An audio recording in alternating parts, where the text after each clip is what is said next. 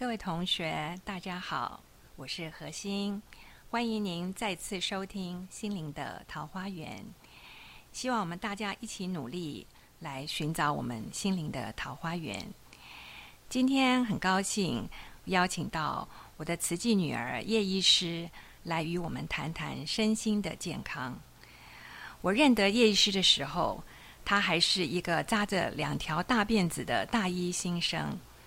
一晃十多年过去了，如今他已经是一位专业的身心科主治医师，所以呢，也成为我常常请教的咨询对象。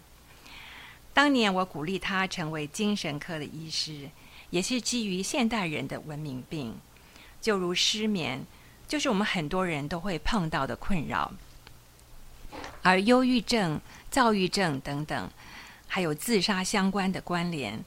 更是让许多为人父母心惊肉跳的课题。所以呢，今天借这个机会，我们来好好探讨这个重要的课题。首先，我们要先欢迎叶医师来到空中与大家相会。叶医师你好，何老师好，各位同学大家好。那我想，呃，其实讲到这个身心的健康平衡哈，也是一个很大的学问哈。那可能我们先请叶医师跟我们谈谈，我们这个大脑到底怎么回事啊？我们每个人的用脑用了半天，我们其实对它的了解好像并不是很多，是不是？请叶医师先跟我们谈谈这脑的构造和功能到底是怎么回事？嗯，好的。其实关于这个现代人常见的身心症，哈，必须讲到说，其实每个人的身心是交互影响的。哦，你的心理会影响到你的身体反应，而你身体如果有不舒服，当然也会影响到你的情绪。那关于我们的脑部组织的部分哦，先从这个最顶端的大脑讲起。好，我们的大脑其实是由两个半球组成的，从外观看起来哦有很多的皱褶。那我们的大脑主要是跟我们的记忆啦，哈，我们呃感觉到这个事情到底是怎么回事，怎么去判断它，哈，都跟这个大脑有关系。那在这两个大脑半球的深层，也就是中间的这个位置，啊，有视丘和下视丘，这个部位呢，就跟我们的情绪比较有关联，好，那再下来是小脑。啊，小脑是位在比较后方的位置。小脑主要跟这个协调啦、哈动作的平衡比较有关联，所以小脑失常的人可能走路呢就会跌跌撞撞的，啊，骑脚踏车也当然就骑得不好。那在更下面一点，大概呃是我们这个头部和颈部交接的位置是眼脑，好，也就是所谓的生命中枢。那这个部位就跟我们一些本能的驱力啦，哈，像是呃这个呃血压、哦心跳、哈维持生命必须的这些功能，其实是有关系的。那再往下的话，当然就是我们所谓的呃脊髓嘛，哈。那这个用台湾话来讲，哈，这个龙骨哈龙骨嘛，哈，这个跟一个人的这个主要的生命有很大的关联，哈。那这个是属于中枢神经系统，哈，从脑部到脊髓。那接下来比较周边的神经系统呢？呃，除了我们这个像我们手脚的感觉啦、哈运动啦，这个神经有关系以外，另外一个最重要的就是自律神经，嗯哈。自律神经又包含了这个交感神经和副交感神经，不晓得各位同学有没有听过关于自律神经的功能啦？哈，不过我用比较生活化的方式来跟各位说明一下哈，举例一下哈。譬如说，我们如果看到一部恐怖片的时候，嗯，好，觉得很可怕，嗯，我们会眼睛张大，口干舌燥，嗯，心跳加速，嗯，血压升高。周边的血管会收缩啊，所以手脚冰冷。那原本在吃爆米花的手会停下来，哈，这这个代表我们肠胃的功能蠕动，这时候也会下降。好，所以就举这个看恐怖片的例子为例啦，哈，这个通常在这个状态下就是交感神经在作用。嗯，好，那如果相反，好、相反的症状，那就是副交感神经。嗯哦，它会让我们放松，嗯哦，瞳孔会比较收缩，嗯血压下降，嗯体温上升，哦，那肠胃的蠕动也会比较好。嗯嘿，这个是我们简单的大略神经结构的这个介绍。哦，所以难怪就是像我们有时候一紧张的时候就会吃不下饭哈，是不是就是也是、也是这个道理嘛哈？是，所以嗯你交感神经兴奋的时候，肠胃功能消化就比较不好。哦，所以我们其实这样讲起来，我们一面开会一面吃饭，其实是不太健康的哈。是是，那嗯，还有是不是请您呃解释一下这个神经元啊？这神经细胞，听说我们人体有一千亿个神经神经元、神经细胞，是不是？嗯哼嗯哼哇，真的讲起来，我们这人脑真的是 super power，其实比电脑厉害很多啊，对不对？嗯嗯，是的哈。其实我们我们的大脑哈，其实占重量大概只有呃一点五公斤而已哈。嗯可是我们全身的血流有百分之二十都是作用在脑部，哈、由此可知脑的作用哈，每天哦这个脑部活动到底有多多么的大哈。那我们的神经细胞其实远比其他的哺乳类动物来的多很多哈、所以说呃为什么？呃，我们的思考力啦、判断力啦，哈我们能够创造这个文明的社会，哈、当然跟我们的脑都有关系。嗯那刚刚跟各位介绍的是脑脑的这个大部分的这个构造啦，嗯哈、那就从比较细微的方方面来讲哈，其实脑也是由一个一个的神经细胞组成的，嗯哈、那神经细胞之间，它们会互相传递一些讯息，嗯哈、那一个神经细胞，它可以送讯息给很多个神经细胞，哇，这么厉害哈。哦！是，嗯。所以并不是说 A 把讯息传到 B，B 再传到 C，哈、不是这么的一个一对一的简单的哈、所以其实神经跟神经之间哦，其实有很复杂的这个呃网络连接啦，嗯哦，那大部分的网络连接都在这个我们三岁以前呐、就已经形成了，好、所以才有所谓的三岁定终生。哦，原来哎是有道理哈。的说法。哎，不过大家听到这里也不要灰心啦，哈、不是说真的三岁之后我们就再也不长进了。哎、嗯其实我们还是有很多还可以继续长进是可以继续努力的地方哈、我们的神经跟神经之间的网络还是可以继续呃有连接、有建构哈、只要我们愿意继续的学习，嗯哈、活到老学到老哈、我们的神经就比较不会退化。嗯。当然啦，我们是挡不住这个岁月的摧残啦，哈，慢慢的随着年纪增大，这个神经之间的连接哈会慢慢的消失，那有些神经元就会死掉。嗯所以为什么呃年纪大了以后记忆力会比较不好，嗯哦，判断力会比较差，注意力比较不集中，好、都跟我们这个脑神经的呃细胞源老化或者是死去都有关联。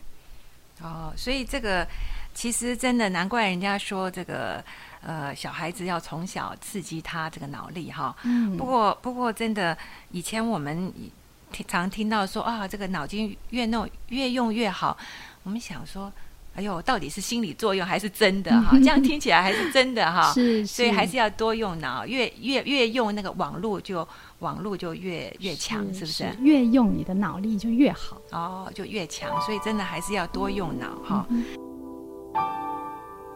那嗯，医师是不是也可以跟我们再讲一下这个情绪和我们的脑到底什么关联呢、那到底这个呃，常常讲说这个生气的时候，到底对脑有什么会有什么影响啊？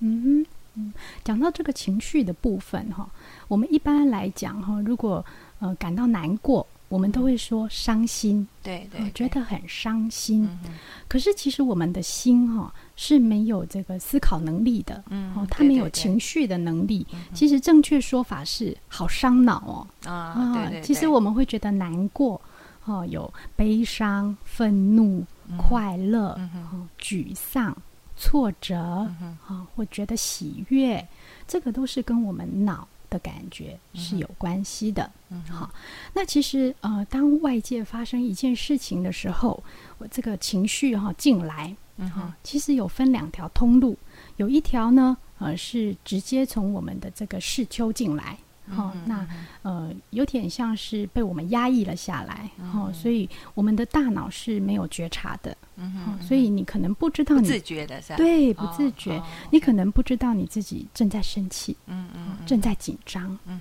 哼，正在快乐。哈，是压抑下来的。嗯，但是有另外一条通路哈，这个外界的刺激进来的时候，除了经过视丘以外，它还会这个讯息还会传到我们的大脑。嗯，那一开始的时候有讲过嘛？哈，大脑是我们这个思考能力的地方，我们会察觉到说，哎，我在生气。嗯，啊，我现在很快乐，很满足，或者很悲伤。嗯，所以其实呃，像这个。很多企业哈，他们现在用人都非常讲究 EQ，对对啊，那呃，这个教育理论上也开始强调，我们训练孩子要培养他们很好的 EQ，嗯哈，这个部分其实就是在告诉我们说哈，我们确实有一部分的这个情绪哈，是我们自己可以觉察、可以掌控、可以修正、可以培养的，嗯，嘿，是这样子。那当然也可能嗯。呃，我们的大脑察觉到说，哎，这个刺激让我很快乐，哦，那我希望更快乐一点，或者每天都快乐，哦，所以就使用一些物质，哦，来让自己一直维持在这种兴奋的、快乐的状态。哦，譬如说，我知道，呃，很多人就会使用酒精啦，哦。呃，抽烟啊，或者是一些毒品等等，让自己保持兴奋。可是这样的方式其实不仅没有保护你的脑部，到最后还会伤害你的脑细胞，甚至造成这个幻听、幻觉等等。哦，所以这样的一个呃保持好情绪的方法，就不是一个很好的方法。那到底我们要怎么样来？呃，就是你刚刚你讲的这个负面的情绪，呃，会让我们的脑。呃，产生什么样的生理反应？然后我们到底应该要用什么样的方式去面对我们的负面情绪呢？嗯哼，嗯，其实一开始有讲到了哈，我们的身体跟心心理。其实是一体的，而且会互相影响哈。所以，如果你常常处在愤怒的状态，哦，那常常处在压力很大的状态，其实会让你呃分泌一种皮质酮，哦，那分泌出这个呃激素，它其实会伤害到你的脑细胞哦。所以，本来我们只是随着年龄，脑部会老化。哦，就会加速老化了。对对，如果你常常处在一个常常生气，就容易老，是这样子。是是哈，所以其实负面的情绪哈，会影响到我们脑细胞的健康。另外，如果压力很大。其实会让我们的免疫系统下降哦，就容易生病。是哈，像有些人就开始容易受风寒啦，嗯，开始会长痘痘啦，啊，或者是开始疱疹会复发啊，这些都是压力嘛，哈，是都是免疫系统下降的结果哦。OK，那那就是那碰到负面情绪的时候，我们应该怎么样处理呢？我们像有时候我们在想说。那我们是不是虽然知道自己在生气了，那生气的时间短一点，赶快去转换，对不对？嗯哼。那有没有什么好的方法可以可以跟大家分享？嗯哼。其实，呃，当负面情绪来的时候，我第一个方法是去察觉它。嗯，对对，知道我在生气了？是是，要先知道说，嗯，我现在是生气的状态，嗯，或者说，呃，我现在很有压力，嗯哼，嗯哼。所以，第二个方法是脱离情境。嗯，好，譬如说，呃，在一个很闷热的、潮湿的、拥挤的地方，你觉得很不舒服、很心烦，哦，整个人快要气起来了，哦，那你可能暂时先深呼吸，好，然后到旁边、到别的地方去，好，不要再继续在那个拥挤的地方，好，或者说呢，呃，如果跟你周围的人有一些口角。嗯哼嗯，那当时想必情绪很差，嗯哼，好，那可能就要喊个暂停，嗯，哎，我们先分开一下，哦，不要再说了，先不要讲了，对，以后再说，对，所以第二个阶段就是暂停嘛，啊，那脱离那个情境，再来第三步骤就是让自己平静下来，嗯让自己平静的方法很多，嗯最简单的就是深呼吸，嗯好，吸气的时候呢，呃，把气吸到胸口和肚子。所以吸气的时候，肚子会鼓起来。哦，就是所谓的腹式呼吸，是是是。那吐气的时候，慢慢吐，慢慢吐，哈、直到肚子都凹进去，把所有的愤怒、挫折、委屈都慢慢的吐掉。好、如此反复几次之后，其实你就会放松啊、慢慢的平静下来。所以就是有时候心情紧张的时候，就尽量深呼吸，好，是是不是？好哦，所以这样讲，我们练气功也是有道理的嘛。是是，对，就是常常调自己的呼吸。是我自己也觉得，其实这个方法又简单又好用，嗯因为有时候一下生气起来的时候，想不了那么多了，你太复杂的东西也记不得了，嗯那就是用最简单的呼吸的方法，让自己的心平静下来。是啊、这样子很多时候至少先不要让那个怒气、怒火一直在这样烧下去。嗯好、这是应该嗯是先最简单、最好的一个方法。是是那嗯，我们是不是可以也谈谈呃，就是睡眠哈、和我们脑的关系是怎么回事啊？嗯哼，这个嗯、呃就我的临床经验来说哈，其实现在人失眠的比例相当的高。对对对，根据最新一项呃睡眠医学会的报告，嗯其实全台湾有四百八十万的人。这么多啊失眠的问题、哦，甚至其中有两百八十万是达到慢性的失眠，哦，也就是说，他至少有连续三个月以上，哦，有这个失眠的困扰，嗯。哦，所以不要以为哈、失眠的你是孤独的哦，事实上 好多大家人都有失眠的问题，对，好多人，对哦都有这个失眠的困扰了哈、嗯那其实，如果我们脑中哈、有一些烦恼的事情，嗯哼哦，当然，呃，你感到焦虑啦，或者是有忧郁的情绪，嗯哼哦，或者说有一些原发性的脑部疾病啦，嗯哼哈、譬如呃精神分裂症啦等等，嗯也都会有这个失眠的困扰了，哈、嗯那其实睡眠对我们的脑部健康是很重要的，嗯哼。啊，因为我们其实是在睡眠的时候啊，会大量的分泌这个生长激素嗯啊，还有其他的一些荷尔蒙，也都在这个时候大量分泌，嗯哼会帮忙我们的蛋白质和组织的修复哦哦。所以为什么有人说所以等于是休息都是靠、嗯。靠这个睡眠的时候让脑休息。是是哈？那为什么有人会说，其实睡觉哈是在睡美容觉？嗯，哦对，有因为有道理的哈。是 你的蛋白质增生嘛，然后组哦。织修复比较好，皮肤嗯。比较有光泽，当然就看起来越来越漂亮喽。嗯，好嗯。那对脑部也一样啊，嗯哦嗯嗯，脑部里面其实有相当多蛋白质的成分哦，所以你有良好的睡眠你的脑细胞才能好好的进行修复的工作。嗯哼嘿嗯哼。所以其实这是呃睡眠哈跟脑部很重要的一个关系。嗯哼，那像如果碰到失眠的话，嗯，到底有什么好方法呢？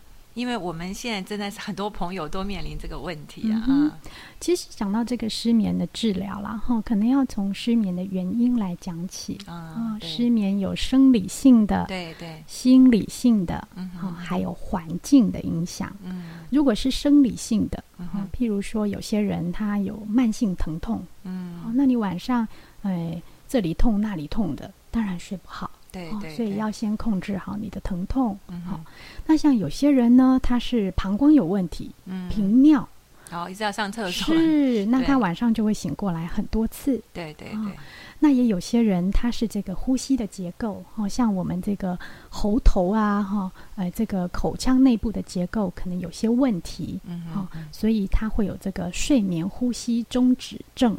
哦，那对我一个朋友就是有这个问题啊，是是，嗯现尤其如果你是男性，嗯哼，肥胖，嗯，对脖子比较短，对对对对哎，都刚好是哈，真巧是。像这样的个案都是高危险群啦，哦嗯，那就要去再进一步检查，做这个矫正。哦，所以这是从生理层面来说，哦，就找出病因，那根除病因之后，失眠也会获得改善。嗯那刚刚还有讲到这个心理性的部分啦，对哈，就包括这个压力大嘛，哦，那睡前胡思乱想。嗯哼好，或者是说心情很差。那我这边有个建议是说，与其不断的担心明天未完成的事情，好、不如做起来，嗯哼，哦，拿个纸，拿个笔。记下来，对对对，哦把所有的烦恼留到纸上，嗯好、让心情放空，嗯就不会再胡思乱想了。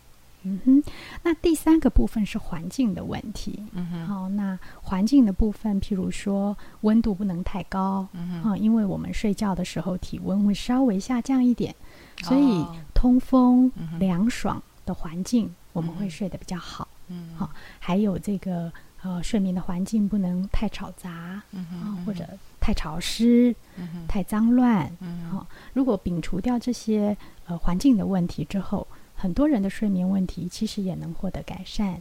嗯，对啊，像我自己也是，有的时候就像你讲的，如果睡不着，就一直拼命想着记得一些琐碎的事情，所以我也是睡觉前啊，赶快把那些小抄赶快先写好，然后放那边，好说明天再说，跟自己讲明天再说，今天先好好睡一个觉哈。烦恼留在纸上，不要留在心上。对对对，哎，这样子真的是，所以就很多这种小方法哈，真的还是、嗯呃要要。就是要对症下药了哈，嗯自己等于先要去面对，看自己是什么样的问题，嗯然后呢再想办法。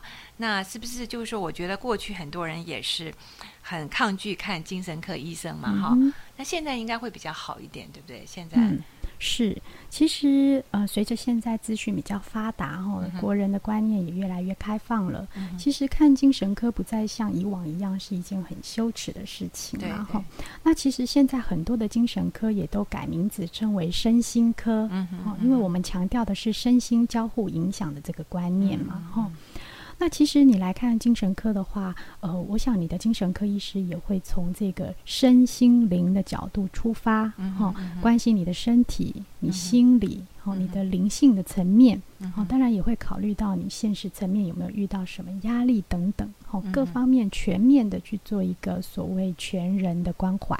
嗯嘿，所以现在我的呃临床经验上哈、就有很多这个呃很轻微、很轻微问题的人，嗯然后不再像是从前感觉看精神科就是要已经很严重了才可以去看医对生，非常疯好狂，像要快要自杀了。是是，要嗯。非常疯狂的疾病哈、现在身心科的患者已经都不是那个样子了。哦，嗯。对啊，因为像现在也比较听到朋友会很坦然的讲啊，我有忧郁症啊，嗯或者有什么问题哈，嗯然后去看医生啊，大家就比较愿意去面对自己的问题哈。嗯所以我觉得呃，各位同学，如果你们自己觉得有一些这方面的问题哈，真的也是要呃跟医生去看看哈，因为每个人也许并不是很确定自己的严重性。那现在药物很多也呃比较没有那么有副作用嘛，有些的确可以帮助，对不对？嗯嗯是哈、首先要先察觉自己哈、是不是有需要别人的帮助啦。然后如果说真的有困扰，没有办法自己解决，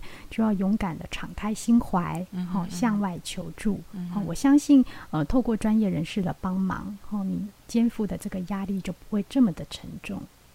对啊，就是好像以前大家都会觉得，哎呀，像你讲的，我记得小时候啊，好像大家都不敢去看精神科医生哈。可是像你讲这个名字，的确也是哈，改成身心身心的呃身心科的话，大家都觉得对啊，我好像并不是真的有神经病啊。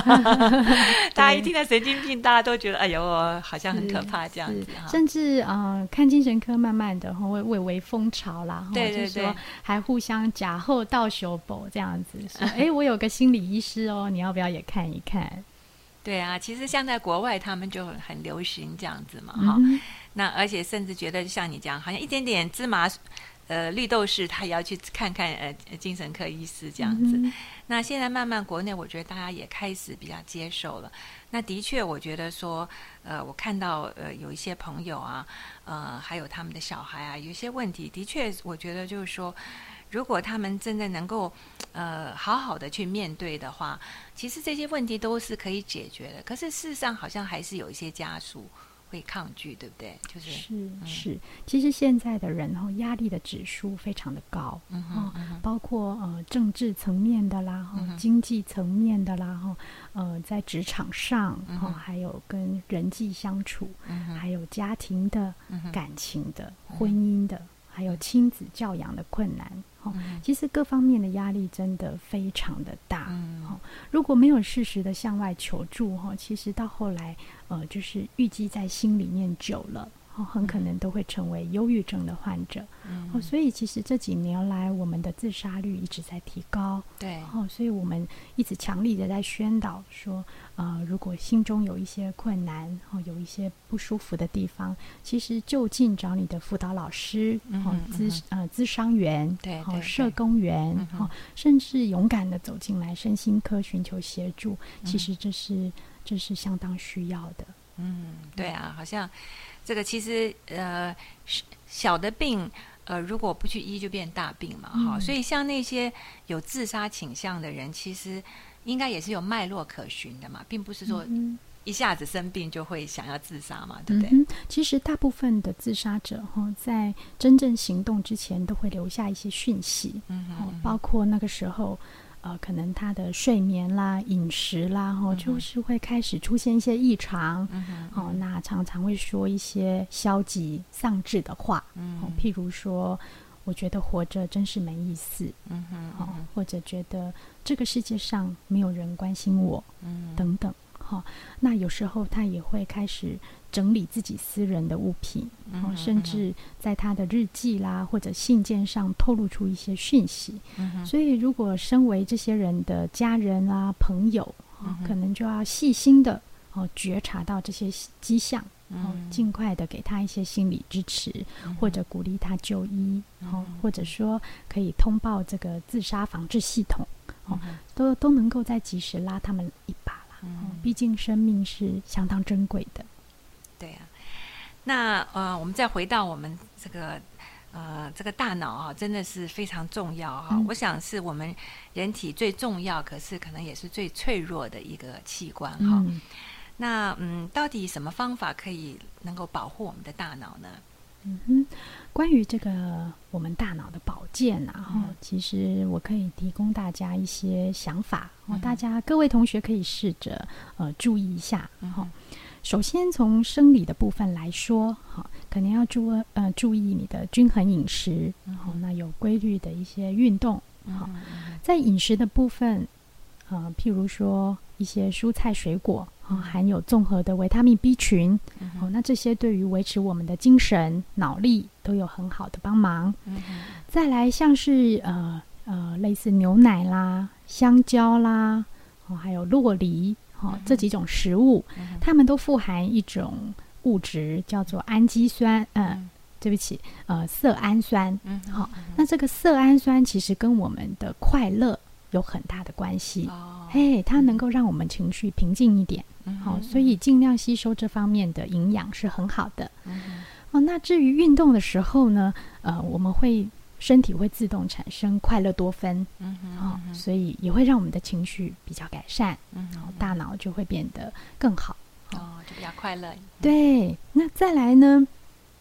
嗯、鼓励大家哈、尽量作息规律啦，哈、嗯睡眠要充足。嗯。那我相信各位同学在这边作息一定是相当规律。律哈。是 是，这其实对大家好的，对不对？对，这其实是对大家健康很好的事情哈、嗯。因为我们人体都有一个很自然的生理时钟，对对哦，那维持这个生理时钟去运作，其实才是不违反自然的。嗯好那再来第三点哦，呃，可能要请大家哈、要注意哦，要活到老学到老，嗯强化你的脑力。嗯好其实我可以提供一些小小的测验，各位同学可以试着做做看。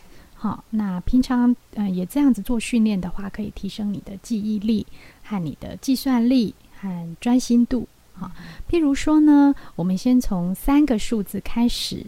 好，你先挑选三个不相连、哦、没有特定逻辑关系的数字，譬如二、五、八。这三个数字你先念一次，好，然后停顿了两三秒之后，从后面念回来。何老何何老师，要不要做做看这个测验？呃，简单的就好了。呃，八五二，嗯，很棒，很棒。何老师的脑力非常的好哦。那各位同学可以试着这样子哦，自己训练自己的脑力啦哈、那慢慢的三个数字哦，你可以呃从后面倒回来念念的很顺、很正确的话哈、可以开始增加到四个数字啊、哦嗯譬如说一、三、四、七。哎，各位听众、各位同学们，倒回来念是多少呢？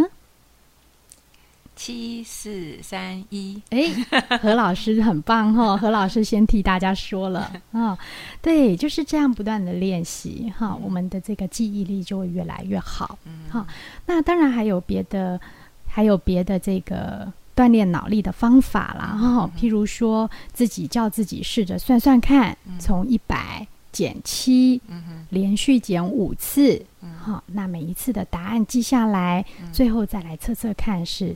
对还是错？哈，如此一来，呃，常常训练哈，我们的脑细胞之间的连接就不会这么快的消失掉。好，当然我们的脑就越来越好喽。哦，这就像我们小时候在呃训练心算嘛，对不对？就是这种是这种方法嘛。是，当然年纪越小，这些训练会。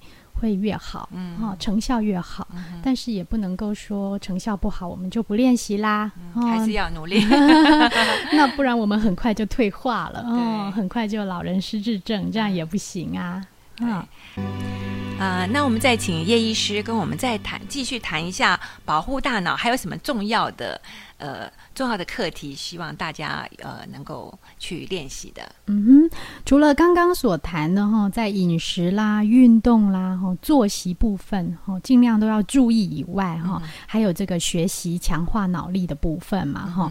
接下来要提醒各位同学的是，要学会自我放松啊。对，自我放松的方法呢，最简单的就是刚刚提过的腹式呼吸法。好，呼吸的时候把气吸到肚子里，肚子鼓出来；吐气的时候呢，肚子慢慢的凹下去，把所有的气吐完。那其实也有很多的这个临床个案哦，他们会跟我分享。他们其实有很多自己放松的办法，譬如说静坐啦、冥想啦，或者嗯有一些对特定的音乐哈，他们就会感到放松。哦，所以各位也要找出自己能够放松的方法。嗯，哦，那再来呢是有情绪要懂得表达。嗯，好。不要呃积压在心里面，哈，刚刚有讲过，负面的情绪其实会出病嘛，哈，是会伤害脑部，哈，所以如果呃有些不愉快，就找人说一说，哈，或者是抒发成为文字，哈，抒发成为音乐的创作啦，哈，等等，哈，自己唱个歌，哦，荒腔走板也没关系，啊，就把你的情绪表达出来，这样就好了，哈。那最后一点呢，其实跟我们保健脑力也很有关系，就是说要找到自己人生的目标，对，好正向、积极，好能够肯定你自己。哈，不管是事业上啦，哈，或者是呃小到说随手帮忙别人，哈，都能够让你肯定自己，对，有成就感，哈，这些都能够让你尽量保持在快乐自在的状态，哈，因为其实每个人的心都是自由的，嗯，我们要学习怎么样的去做这个正面的思考，哦，给自己加油打气，其实你的脑部就会越来越健康，哎，就不会太早老化。对呀，啊，真的很有道理啊！这个我觉得今天真的很高兴啊，叶医师来跟我们分享这么多哈。呃，他用很简单的呃道理啊，可是讲了很多很重要的课题哈。真的，我们每个人的大脑真的太重要了。我们这个大脑如果不好，我们这个人生也真的活不下去了哈。是是，对。然后呃，这个叶医师真的是跟我们呃分享了这么多哈。那今天我们这一集呢，呃。还当然还讲不完啦，那我们下一集还有下回分解哈，我们下一次再请叶医师再继续跟我们分享一下这个我们大脑到底还有什么奥秘，我们到底还有多少事情我们可以靠我们的努力，让我们的大脑可以让我们的人生过得更丰富啊！今天很谢谢大家的收听，那我们呃下下次再见。